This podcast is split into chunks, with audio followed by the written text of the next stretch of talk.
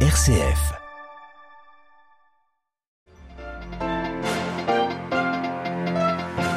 Message du pape François pour la journée mondiale de la paix le 1er janvier prochain. Il a été rendu public ce vendredi. Le Saint-Père invite à tracer ensemble des sentiers de paix en partant de la fraternité.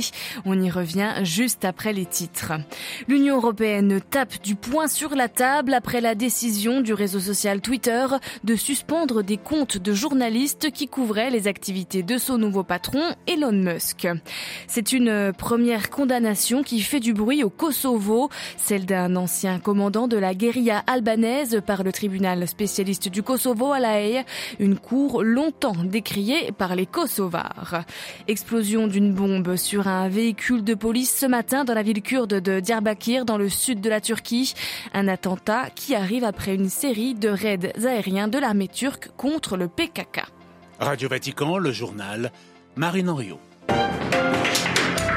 Bonsoir. Tracer ensemble des sentiers de paix en partant de la fraternité, c'est l'invitation qu'adresse le pape François dans son message pour la 56e journée mondiale de la paix. Elle sera célébrée le 1er janvier prochain et son contenu a été rendu public aujourd'hui. La réflexion du Saint-Père a pour point de départ la pandémie de Covid-19.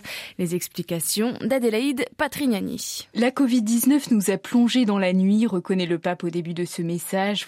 Revient sur les conséquences dramatiques de la pandémie, exacerbation des conflits sociaux, solitude, sans oublier des millions de travailleurs clandestins restés sans soutien ni emploi. D'où cette invitation à prendre du recul. La plus grande leçon léguée par la Covid-19, écrit François, est le fait que nous avons tous besoin les uns des autres et que notre plus grand trésor, le plus fragile aussi, c'est la fraternité humaine. La paix se construit justement dans cette fraternité, dans l'amour désintéressé. Il n'y a qu'ensemble insiste François, que l'on peut surmonter les crises. Mais cette crise du Covid a laissé place à une autre épreuve, la guerre en Ukraine, une nouvelle calamité terrible, écrit le pape, qui s'est abattue sur l'humanité, motivée par des choix humains coupables. Cette guerre, dénonce-t-il, sème des victimes innocentes et répand l'incertitude de manière étendue et indiscriminée. Pour François, le virus de la guerre est certainement plus difficile à vaincre que ceux qui affectent l'organisme humain, car il vient du cœur de l'homme. Il est donc urgent de se laisser transformer par Dieu et le Saint-Père de conclure par un souhait pour 2023, marcher ensemble en conservant précieusement ce que l'histoire peut nous apprendre. Adélaïde Patrignani. Trois fragments du Parthénon d'Athènes conservés dans les musées du Vatican seront restitués à l'archevêque orthodoxe d'Athènes, Monseigneur Hieronyme II, en signe d'amitié et de dialogue œcuménique, annonce le Saint-Siège. Il s'agit de trois fragments en marbre arrivés à Rome au XIXe siècle par des voix inconnues. Il représente une tête de cheval, le visage d'un jeune garçon et une tête masculine barbue. Pour euh, retrouver l'actualité du Vatican, également nos podcasts, rendez-vous sur notre site internet www.vaticannews.va. La décision de Twitter de suspendre des comptes de journalistes continue de faire des vagues en Europe.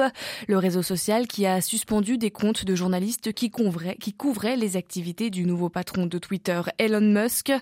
Cette suspension provoque des réactions en cascade en Europe, comme nous l'explique depuis Bruxelles Pierre Benazet. Elon Musk devrait être conscient de ce qu'il y a des lignes rouges, selon Vera Jourova, vice-présidente de la Commission européenne. Elle est chargée en particulier des valeurs, de la transparence et de l'état de droit. C'est d'ailleurs justement sur son compte Twitter qu'elle réagit ce vendredi. Vera Jourova va jusqu'à faire planer la menace de sanctions de l'UE. Elles seront bientôt d'application dans le cadre de la loi européenne sur les services numériques. Cette loi adoptée en avril sera en vigueur d'ici l'été. Elle s'appliquera à tous les géants d'Internet, ceux qui ont plus de 45 millions d'utilisateurs mensuels dans l'UE, comme Twitter. Les plateformes pourront se voir imposer des amendes qui s'élèveraient à 6% de leur chiffre d'affaires mondial, voire une interdiction d'opérer dans l'Union européenne. Et cette loi exige le respect de la liberté des médias et des droits fondamentaux, ajoute la commissaire européenne. L'Union européenne est d'ailleurs en train de préparer une loi pour la liberté de la presse qui devrait renforcer encore ces garde-fous. Emmanuel Macron avait déjà demandé des efforts à Elon Musk lors de leur entretien à la Nouvelle-Orléans et le commissaire européen au marché intérieur, Thierry Breton, avertit depuis le mois de mai qu'il lui faudra se conformer aux règles de l'UE. Pierre Benazet, Bruxelles, RFI pour Radio Vatican. RSF, de son côté, dénonce un danger majeur pour la démocratie. Il y en a assez de l'arbitraire des plateformes, estime Christophe Deloire, secrétaire général de Reporters sans frontières. Le chef de l'état-major ukrainien avertit Moscou prépare une offensive majeure et tentera tôt ou tard de prendre Kiev en février ou en mars, au pire fin janvier, selon l'armée ukrainienne. Sur le terrain, l'Ukraine subit toujours le feu des missiles et des drones russes qui s'acharnent sur toutes les installations énergétique du pays.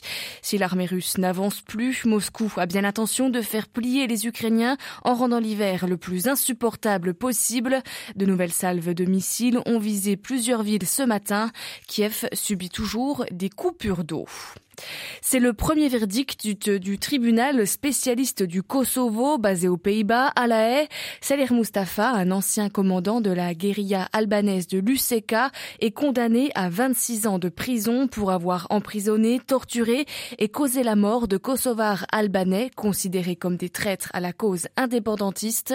Depuis Belgrade, les explications de Laurent Rouy. Cette première condamnation d'une cour longtemps décriée fait grand bruit au Kosovo. Ainsi, la députée d'opposition Ganimet Mousliou se dit horrifiée par le verdict et rappelle qu'elle avait voté contre la création de ce tribunal en 2015, fondé à la suite du rapport du procureur suisse Dick Marty de 2010.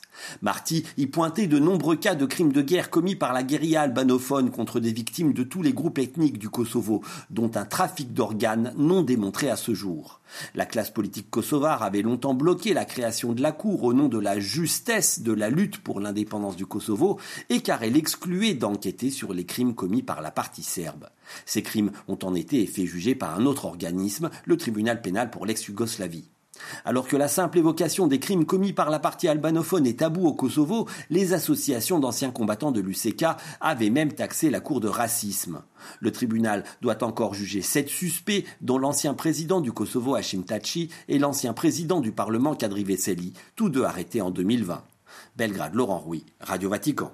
Paris et Rabat veulent redorer leurs relations. En visite dans la capitale marocaine, la ministre française des Affaires étrangères, Catherine Colonna, annonce le retour à la normale en matière d'attribution des visas aux Marocains. C'est donc la fin de la politique de restriction des visas lancée par Paris en 2021, qui avait alors décidé de réduire de moitié les permis d'entrée accordés aux Marocains, déclenchant une crise diplomatique entre les deux pays.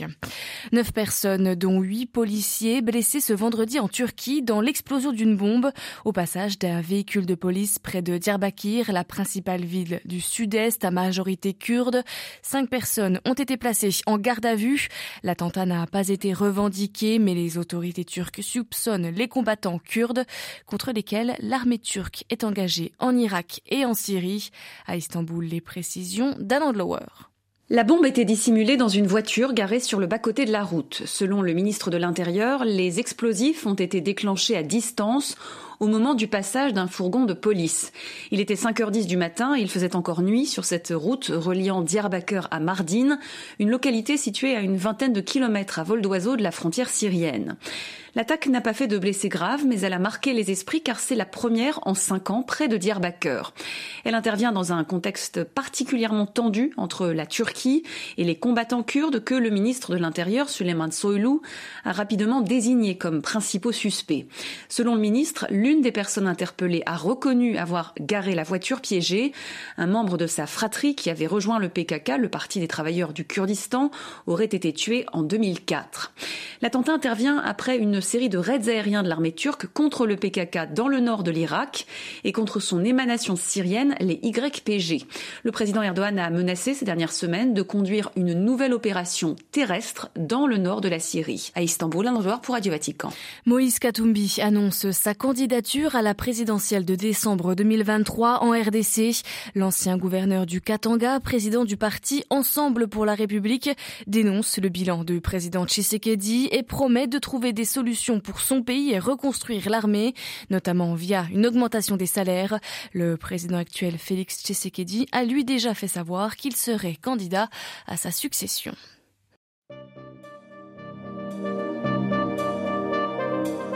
Merci de votre fidélité. Je vous souhaite une très bonne soirée et un très bon week-end.